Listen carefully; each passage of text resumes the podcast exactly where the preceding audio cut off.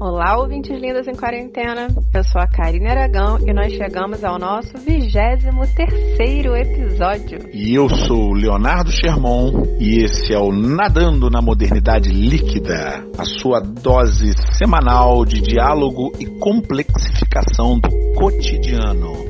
De cara, já pedimos a vocês que no seu tocador, no lugar que você escolheu para ouvir o nosso podcast, você clique e nos siga, porque isso ajuda a nossa divulgação. Hoje nós discutiremos se silenciar diante de uma grave injustiça é concordar com aquela injustiça, o que leva as pessoas a silenciarem nessas situações, quais são as possibilidades de silenciar, em relação ao patrulhamento sobre as pessoas que silenciam em relação às grandes injustiças e na segunda parte nós conversaremos sobre como fazer que o seu silêncio não seja uma concordância num momento grave como esse. Vamos mergulhar? Vamos embora.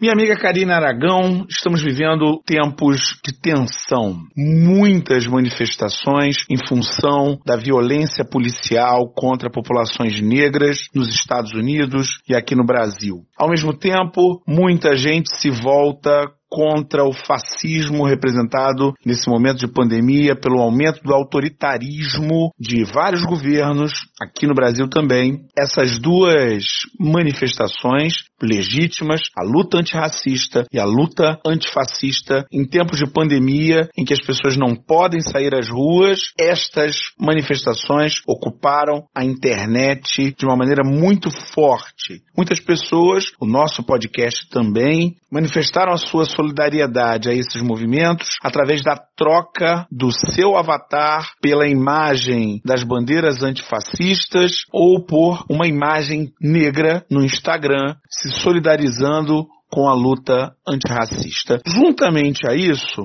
veio uma discussão sobre a necessidade de se fazer esse tipo de coisa. É importante para a luta que todos nós nos manifestemos, e se nós não nos manifestarmos, nós estamos concordando com um ato que está sendo rejeitado por essas manifestações. Em outras palavras, silenciar é concordar Leonardo Germão, a gente começou esse podcast falando que não ia meter a mão no vespeiro, hein? Mudamos de ideia. Mas vamos lá. Essa resposta depende de muitos e muitos fatores que podem estar associados nessa relação. É, eu vejo que a base para a gente entender esse debate, em primeiro lugar, é a percepção de que a gente vive numa era de virtualização. Né? E essa era de virtualização é marcada pela possibilidade de você ser visto a todo instante, ser visto de qualquer lugar. Ou seja, considerando que você tenha dinheiro para pagar por um bom pacote de dados na internet, qualquer experiência sua pode ser registrada. E as informações podem chegar até você, considerando que você viva num contexto em que não haja manipulação das informações públicas, qualquer informação pode chegar até você, dependendo da internet que você tiver, né, do pacote de dados que você tiver. E aí a gente vai vivendo esse processo comunicativo em que todo mundo pode ser um produtor de conteúdo. Se você vai produzir um conteúdo bom ou ruim é outra coisa. Mas se você tiver um celular em mãos, você pode postar. Só que essa possibilidade de ser visto tem se transformado numa obrigatoriedade. Né? Eu tenho essa sensação. Você pode ser visto, então obrigatoriamente você tem que ser visto. E aí se transforma na obrigatoriedade de falar sobre tudo, né? de colocar qualquer opinião sua em rede, né? sobre qualquer assunto. E aí a gente passa por uma sequência de dias, né, de 15 dias extremamente pesados, como a gente relatou alguns fatos no podcast da semana passada, né, quando a gente perguntou sobre a questão da arte, como você relatou no início da sua fala. A gente vem aí, por exemplo, do maio, maio é considerado por muitos o maio laranja, que tem a função de conscientizar sobre os casos de abuso infantil. E aí, se você fosse conscientizar sobre isso, você entra em choque com o aumento do número de casos casos de crimes contra a dignidade infantil. Você passa por um momento de uma reunião ministerial em que o ministro tem falas eugenistas e muita gente considera isso normal. Né? Você passa por um momento em que o, presidente da República anda sem máscara nas ruas. Você tem o assassinato de um menino de 14 anos, o João Pedro, dentro de casa durante uma operação policial no Salgueiro. Você passa pela imagem da morte do George Floyd com o policial com o joelho em cima do pescoço dele. Você tem as polêmicas envolvendo a morte do Miguel Otávio, o menino que caiu do nono andar. E aí você fala, meu Deus, o caos está instaurado, né? E às vezes, diante disso tudo que você vê, é claro que, por exemplo, eu vou pensar, tô realmente muito sensível com isso tudo que aconteceu, né? Eu me sensibilizei muito com as, todas essas mortes, com todas essas falas eugenistas, com, a, com essas falas racistas. Eu me sensibilizei muito vendo o número crescente de crimes contra a dignidade infantil. É claro que isso me entristece, só que às vezes a minha angústia é tão profunda que a minha vontade não é fazer uma postagem sobre isso. Às vezes eu simplesmente quero ter acesso a essas informações, porque eu preciso participar do debate público, né, exercer também a cidadania, mas a minha vontade é simplesmente ir para o meu quarto, sentar e chorar, né? Porque eu, eu vejo, por exemplo, que a minha luta antirracista acontece muito mais quando eu estou em sala e falo sobre racismo estrutural, quando eu incluo na minha bibliografia referências a escritoras estudiosas negras como a Chimamanda Adichie, como a Conceição Evaristo, como a Lélia Gonzalez, do que quando um dia eu vou lá e posto a hashtag Vidas Negras Importam. E perceba que em nenhum momento eu estou dizendo assim, a minha luta é a minha forma de lutar é superior à de quem apenas postou a hashtag, né? Porque até eu mesma postei. Mas eu tive que ouvir pessoas me dizendo que eu postei uma vez né? Ah, você não está lutando tanto porque você postou uma vez. Eu fiquei assim, nossa, quanta coisa eu faço fora da minha postagem do dia em que criou-se, né, a visão de que você deveria postar essa hashtag, né? Então, assim, em nenhum momento é uma equiparação de lutas. Só que eu acho que a gente precisa sair um pouco dessa ideia, né, de que se você não se pronunciou no Twitter, você não participa da luta. Isso é, para mim, completamente vazio, porque Twitter, Instagram, nossa nossas redes sociais no geral são apenas parte da nossa vida, não são a, a nossa vida inteira. E acho que a gente está confundindo isso. Né? É, eu tenho talvez a impressão de que a gente vive um fear of missing out, né? O FOMO da comunicação. É como se a gente vivesse com medo assim, né? Ah, eu não postei sobre tal assunto, então vão me julgar de omisso e alienado porque eu não fiz uma postagem com um quadradinho negro no dia que todo mundo mundo postou. Então, se eu não postei, significa que eu não sou antirracista. E, gente, isso é, é loucura, né? Essa postura de ter que falar sobre tudo cria um debate cada vez mais vazio e superficial. Porque para você se aprofundar sobre algum tema, você precisa de tempo e não seguir modismos. Concluindo, eu diria que silenciar nas redes sociais não é necessariamente concordar. No entanto, silenciar na vida orgânica, na vida real, no dia a dia, na sua postura diária, né, criando uma certa cegueira diante das violências cotidianas e não construindo pontes de debate para tentar criar outra realidade, para solidificar outra realidade, aí sim seria concordar com o status quo de barbárie. Aí, nesse contexto, levando em consideração a sua vida real, eu consigo concordar com aquela frase que é atribuída ao Martin Luther King: o que me preocupa não é o grito dos maus, mas o silêncio dos bons. Mas isso na vida real. E para você, Leonardo Sherman, como você vê isso tudo? Você acredita que silenciar é concordar? Depende da razão do silêncio. A gente está vivendo um momento complicado em que muitas posturas que no passado eram aceitas, hoje não são mais aceitas. Elas são vistas como posturas equivocadas. O racismo era algo muito aceito em outros tempos e que, por conta da luta dos movimentos de libertação do povo negro, é cada vez mais visto como um comportamento que tem que ser banido da sociedade. Entretanto, ele está presente porque no mesmo momento em que a gente percebe esses movimentos gigantescos nos Estados Unidos, em função do assassinato do George Floyd por quatro policiais, sendo que um estava ajoelhado sobre o pescoço do sujeito e com as pessoas em volta dizendo: Olha, você vai matar o cara. Sujeito completamente dominado. Existem pessoas que ainda estão tentando naturalizar o racismo como aconteceu essa semana, uma moça branca que trabalha com a internet e tudo mais, foi na sua conta do Instagram e fez lá um discurso dizendo que o racismo é natural. Ela tentava fazer uma espécie de sociologia, uma sociologia feita sem nenhum tipo de preparo, sem nenhum tipo de estudo, uma sociologia feita com a negação da ciência. E aí ela dizia que o racismo é natural porque a maior parte dos criminosos são negros. O racismo seria uma forma dos brancos se defenderem, segundo essa moça. Não vou dar o cartaz dela aqui, mas é fácil de achar por aí o vídeo que ela fala essas barbaridades. Para começar, ela confunde crime com encarceramento. Ela esquece que há toda uma estrutura montada para encarcerar corpos negros. Os policiais, os juízes, toda essa gente que está dentro desse aparato tem uma visão do homem negro, da mulher negra, que é diferente da visão do homem branco e da mulher branca. A gente tem muitos casos para provar que um mesmo delito realizado por uma pessoa negra e por uma pessoa branca são delitos que são tratados de uma maneira completamente diferente. E mais ainda, elementos que não são considerados problemáticos para a população branca não são vistos da mesma maneira em relação à população negra. Eu posso dizer em relação à minha experiência. Eu fui criado numa comunidade com pouquíssimo dinheiro, me vestia como qualquer pessoa, qualquer adolescente, qualquer criança que tinha pouquíssimo dinheiro e vivia todos os problemas de ser visto como uma pessoa pobre no Brasil. Ao entrar numa loja, imediatamente as pessoas desconfiavam de mim e colocavam alguém para me seguir. Agora, no momento em que eu amadureci, comecei a trabalhar, passei a ter dinheiro, não vai pensando que eu tenho dinheiro não, hein? Mas passei a ter algum dinheiro na conta, né? Fruto do meu trabalho, um saláriozinho e tudo mais, e passei a me vestir com uma maneira um pouquinho melhor. Isso tudo acabou. E por quê?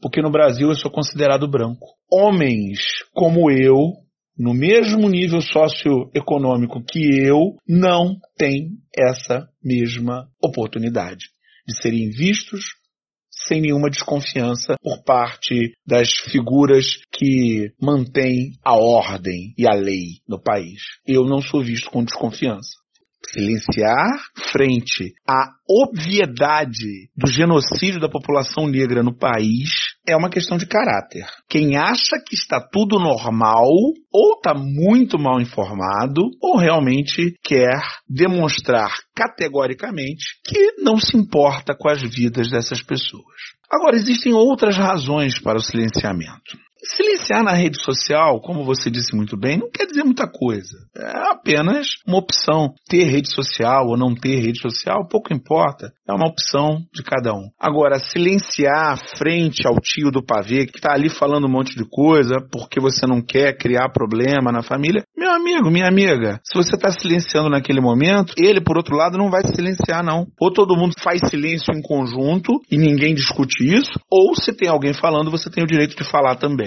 Porque quando a gente silencia dessa maneira, a gente pode lembrar a música do Rapa, a gente está anulando a nossa voz. E paz sem voz é medo. E não existe democracia com medo. Não existe harmonia com medo. Ou a gente tem o direito de falar e se colocar e combater isso, mas não é no, no WhatsApp só não, no, no Facebook, Instagram e por aí vai, congêneres, Twitter é para fazer isso na rodinha de amigos, quando tá todo mundo fazendo piadinha. É para fazer isso com aquele tio racista, com aquela tia racista. É para fazer isso na festa de aniversário. Agora não precisa porque ninguém tá fazendo nada disso, né? Tá todo mundo em casa. Mas na live com os amiguinhos, quando alguém fala, tem que falar, ó, oh, meu amigo, você não pode falar isso não. Tem que falar. Agora, eu vou te dizer um negócio. Não é fácil não é fácil, porque se levantar contra a voz da maioria vai ser sempre algo dolorido. Você vai ser sempre excluído, você vai ser visto como aquele que não contribui para a harmonia do grupo. Na verdade, você está contribuindo para a harmonia de um grupo muito maior, da humanidade. E não apenas daquele grupo ali que quer,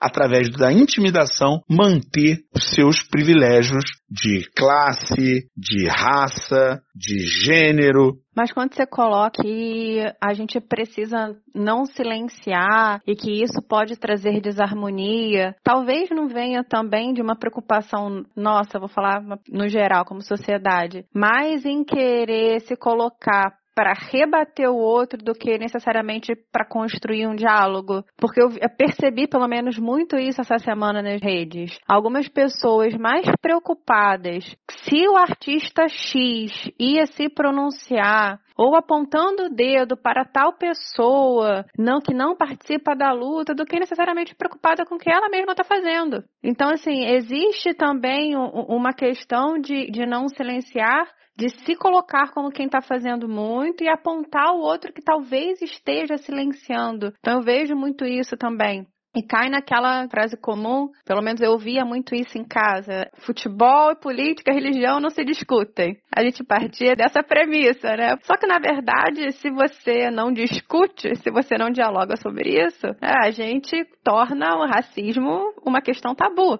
Se a gente não fala sobre o que eu apontei do Maio Laranja, se a gente não fala sobre educação sexual, se a gente não fala sobre crimes contra a dignidade sexual de crianças que acontecem em grande escala em ambiente familiar, você deixa que isso se perpetue. Então, assim, até que ponto a gente tem entendido o que, é ficar em silêncio o que, é comunicar, e o que, é brigar, e o que, é causar discórdia. Existe, assim, um, um, um território cinzento, eu diria aí, né, pra gente pensar o que, é a construção, o que, é uma fala que não tenha como fim necessariamente a desarmonia. Eu entendo o que você está falando, Karine. A gente pode pensar na possibilidade de pessoas que talvez não tenham que se colocar o tempo todo. Existem casos em que o silenciamento é possível.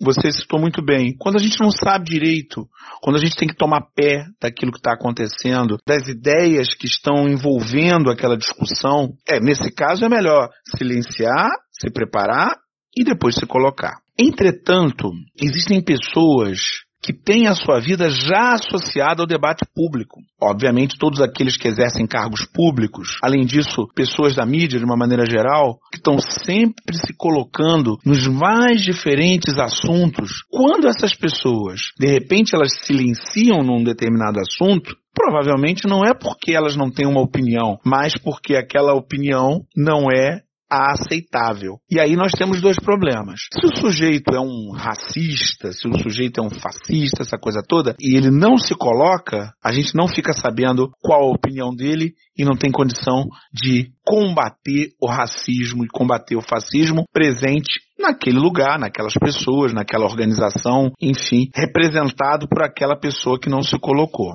E segundo, quando a pessoa tem uma opinião antirracista, antifascista e não se coloca, ou tem uma posição pública tão importante que aquilo exige a presença dessa pessoa na, no debate público, está se perdendo uma oportunidade de fortalecimento desse debate público para um encaminhamento da derrota dessas posições, como o racismo ou como o fascismo. Então, é importante que as pessoas se coloquem com a maior presença possível para que essas posições elas se fortaleçam a longo prazo. Agora, o que me incomoda um pouco é esse patrulhamento que você estava falando. Existe sim um patrulhamento sobre o como determinadas coisas deveriam ser feitas. Nesse debate todo que a gente observou pela internet, havia publicações que criavam checklists do antirracista correto ou checklist do antifascista correto, do tipo, se você faz tal e tal coisa, você não pode se dizer antirracista, você não pode se dizer antifascista. De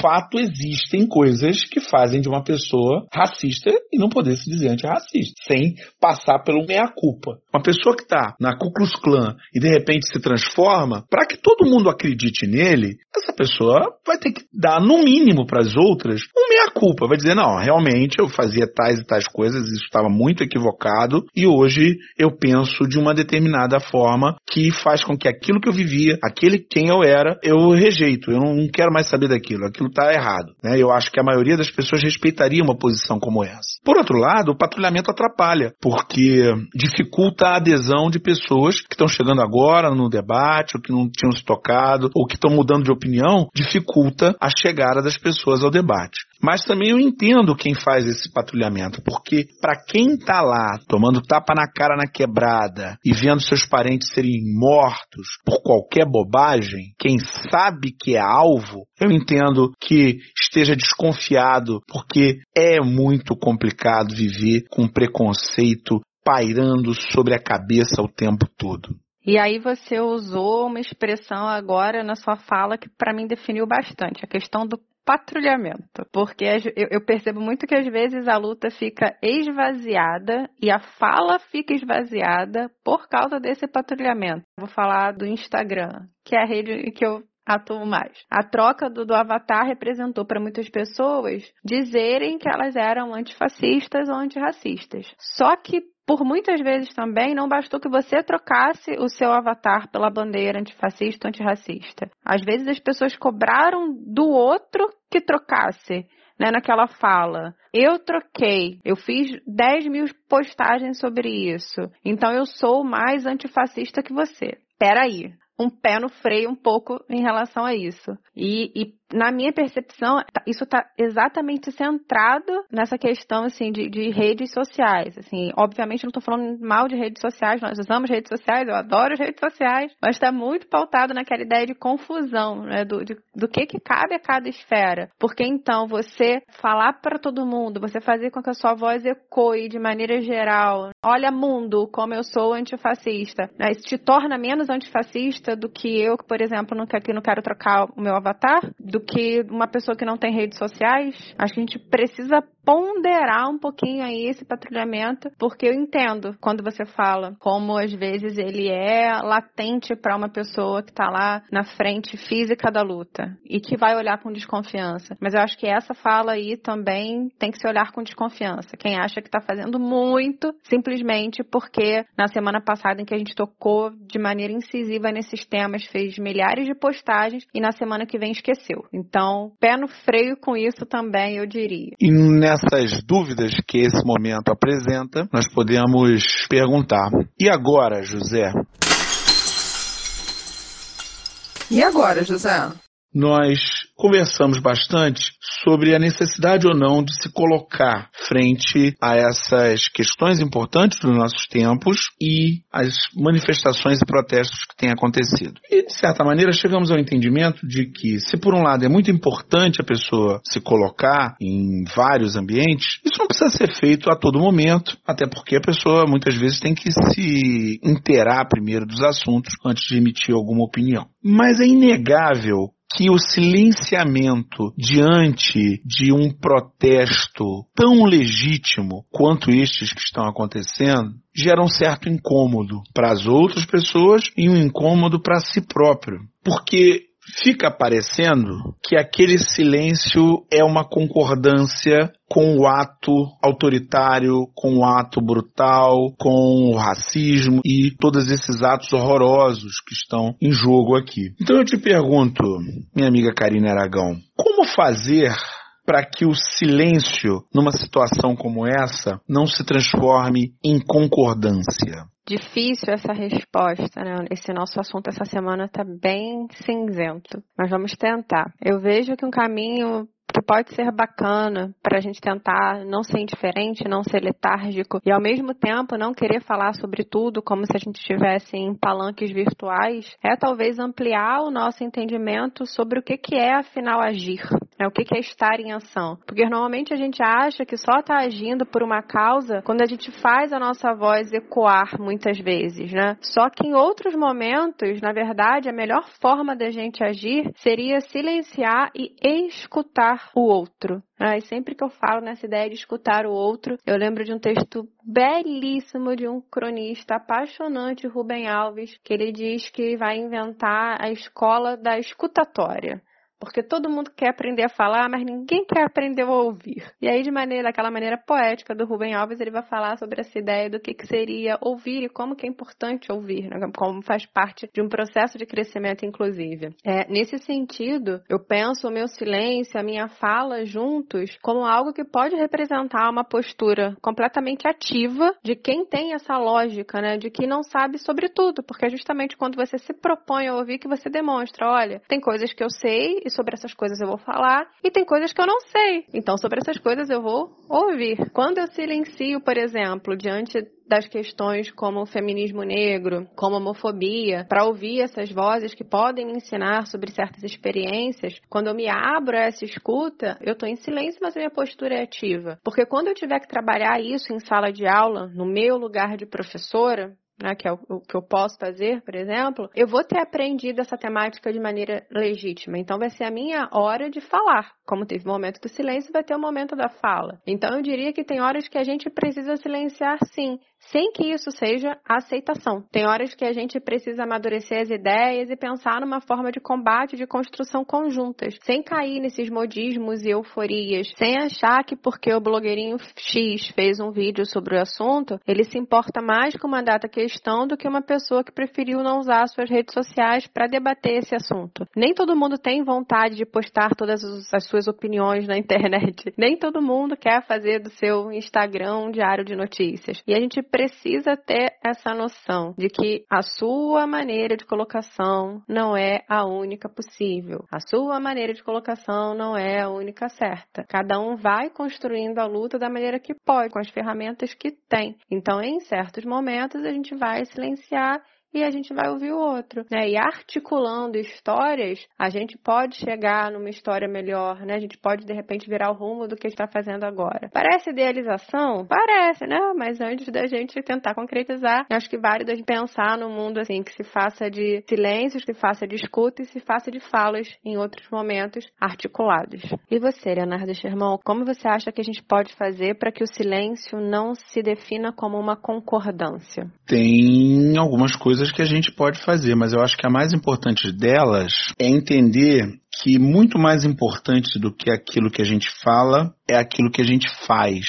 A nossa vida é nosso testemunho. Então, alguém que tem uma postura e uma ação constante antirracista muito dificilmente vai ser visto como racista. Uma pessoa que tem uma vida voltada para a luta pelas pautas sociais, essa pessoa vai ter uma uma pessoa que tem a sua vida voltada para as pautas sociais, obviamente vai ter uma tolerância muito maior para os seus atos e para as suas falas. E uma pessoa que tem a sua vida voltada para as, causas sociais e que não verbalize, que não troque o avatar do, da rede social, qual o problema que há nisso? A pessoa já está fazendo o que tem que fazer todos os dias, no seu, no seu trabalho, na sua vida cotidiana.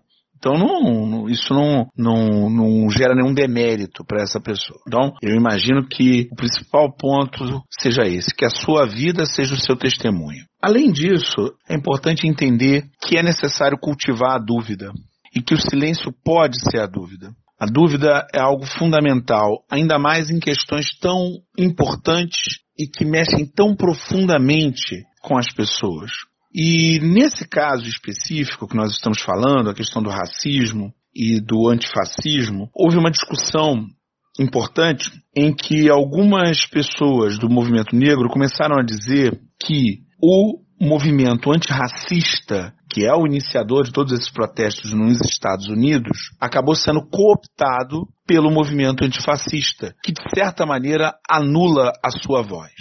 Isso pode acontecer, pois, ainda que o movimento antifascista ele deva ser a rigor antirracista também, não é obrigatório que as duas pautas estejam na sua totalidade lado a lado. Mesmo que todo o fascismo seja eliminado da sociedade, isso não significará que o racismo estrutural terá sido vencido. Então, é necessário que a luta antirracista prossiga para além dos limites da luta antifascista. Então, eu compreendo o que essas pessoas do movimento negro estão dizendo. De fato, é um ponto de vista muito importante. Por outro lado, quem está mais na trincheira do antifascismo diz que a luta antifascista ela já é uma luta antirracista, pelo menos no seu início. O que também eu compreendo que, de certa forma, é isso também. Então, aí nós temos um dilema, nós temos uma aporia. Todo mundo tem ótimos argumentos e que esses argumentos, às vezes, podem colocar essas questões em conflito. Muita gente já se debruça sobre isso e aponta como solução a análise da interseccionalidade dos movimentos. Obviamente, numa sociedade autoritária, os principais alvos desse autoritarismo serão pessoas negras. Porque numa sociedade como essa, o autoritarismo se converterá numa repressão ainda mais violenta sobre os corpos negros. Então, a interseccionalidade é o caminho. Entretanto, cultivar a dúvida pode nos fazer entender mais profundamente em quais pontos há interseccionalidade e em quais pontos ela não existe. E assim aprofundar a luta naquilo que é necessário. E por fim, Karine, eu vou concordar com você com relação à necessidade da gente ouvir e entender quando existe o nosso protagonismo e quando ele não existe. Se nós estamos falando de racismo aqui, nós estamos falando de racismo porque nós ouvimos de pessoas que sentem o racismo. E não porque nós sentimos o racismo, porque nós dois somos vistos como pessoas brancas no Brasil. E aí eu gostaria de trazer aqui à tona mais uma vez a comunicação não violenta do Marshall Rosenberg, em que ele propõe um tipo de escuta sem julgamento, ouvir na totalidade aquilo que as pessoas que estão ali sofrendo na pele o problema que nós estamos aqui lutando contra, como elas se colocam, como que elas veem, como que elas agem em relação a isso. Nesse sentido, o jornal o Globo lançou ontem um conjunto de textos chamado Preto no Branco. Nove visões sobre onde está o racismo estrutural. Jornalistas negros do Globo refletem sobre como se desenha a realidade perversa que define quem é mais vulnerável e tem menos chances pela cor da pele. São nove textos que são textos introdutórios, obviamente, às questões mais importantes da luta antirracista, por pessoas que, por um lado, têm informação, são jornalistas, mas, por outro lado, também têm o conhecimento do racismo por sofrê-lo todos os dias. Vale bastante a pena. Essa dica foi muito boa, anotei aqui. Com certeza o material que eu vou consultar, essas colunas que você indicou do Globo. Mas além disso, eu queria perguntar para os nossos ouvintes: vocês ouviram, gente, a fala dele? Karine, eu vou concordar com você. Registre isso! Nosso 23 episódio, que você vai ficar para a história. Que absurdo! Eu sempre concordo com você. Aham, uhum. nossos ouvintes sabem que você sempre concorda. Mas além, né, desses, dessas dicas boas que você deu de concordar concordar comigo. Tem algo que eu também acho muito bacana que você falou de um termo, interseccionalidade. E tem uma autora que eu gosto muito, a Bell Hooks, que é uma professora, escritora, ativista estadunidense, que trabalha muito nessa linha, né? Ela fala o quanto é importante a gente perceber as pautas da minoria a partir da interseccionalidade, a partir desses pontos que se tocam. E o livro dela que eu acho belíssimo, já que a gente está falando tanto dessa questão, né, de, de como a pauta do racismo e do fascismo foram presentes nessa semana, que eu indicaria muito, gente, vale muito a pena ir lá e comprar agora e ler, que é o Feminismo é para Todo Mundo. Foi uma das leituras mais abrangentes e iluminadas que eu fiz nos últimos anos, então vale muito para a gente entender como que às vezes o nosso silêncio não é uma concordância, né? E ao mesmo tempo a gente toma cuidado para não entrar num silenciamento absoluto e não concordar com esse status quo de barbárie que, está por aí. Acho que isso que é um caminho bacana para a gente pensar. E nesse caminho, vamos dialogar através das nossas mensagens na garrafa. O nosso primeiro agradecimento vai para a mensagem da nossa querida Maria Fernanda, ex-aluna e ouvinte assídua desse podcast, que na semana passada fez uma postagem assistindo ao nosso episódio e registrando, gente, que lindo! Registrando, anotando as nossas falas. Maria Fernanda, muito obrigada pelo seu carinho. Recebemos também as mensagens da professora Isabela Soares, diz assim: Estou colocando as minhas ouvidas em dia. Hoje fiquei muito eufórica com a fala da Karine nesse episódio sobre a negação da ciência. Quem diria que no século XXI estaríamos brigando a favor da ciência? Eu, quando criança, achava que estaria neste momento atravessando a cidade num skate flutuante igual o do filme De Volta para o Futuro. O tio do pavê foi bloqueado da minha vida, mas está perturbando muita gente por aí nas redes sociais ela também comenta o episódio sobre a arte. em que ela diz: O que seria de nós nesse momento sem a música, por exemplo? Aí sim estaríamos numa prisão. Nossas casas não seriam lares. O esforço dos artistas em nos dar esperança em dias melhores deve ser recompensado. Muito obrigado à professora Isabela Soares pelas suas mensagens carinhosas e a gente está aí brigando por esse mundo com mais arte e menos tio do pavê. As analogias de Léo Sherman são maravilhosas. O tio do pavê atrapalhando a nossa vida, a arte como pescaria, adoro. E a nossa terceira mensagem de agradecimento vai ao João Quintela, que mais uma vez, após ouvir um episódio nosso, agora o episódio em que a gente perguntou arte salva, se inspirou e escreveu um texto. Então, a gente falando de arte, da importância da arte, ele colocou em prática como escritor. Nos próximos episódios vem um texto dele por aí. Obrigada, João. E se você quiser continuar dialogando com a gente, você pode nos achar nas nossas redes sociais, Karine Aragão Escritora, Léo Sherman e nas redes do canal. Nosso Instagram, NML Podcast, nosso Twitter, Na Líquida e nosso YouTube e Facebook, Nadando na Modernidade Líquida. Muito obrigada pelo diálogo de hoje e até semana que vem. Valeu, galera. Fiquem em casa. Não acreditem em quem está falando para sair sair. Não é a hora ainda. O momento é de achatar a curva. E até semana que vem.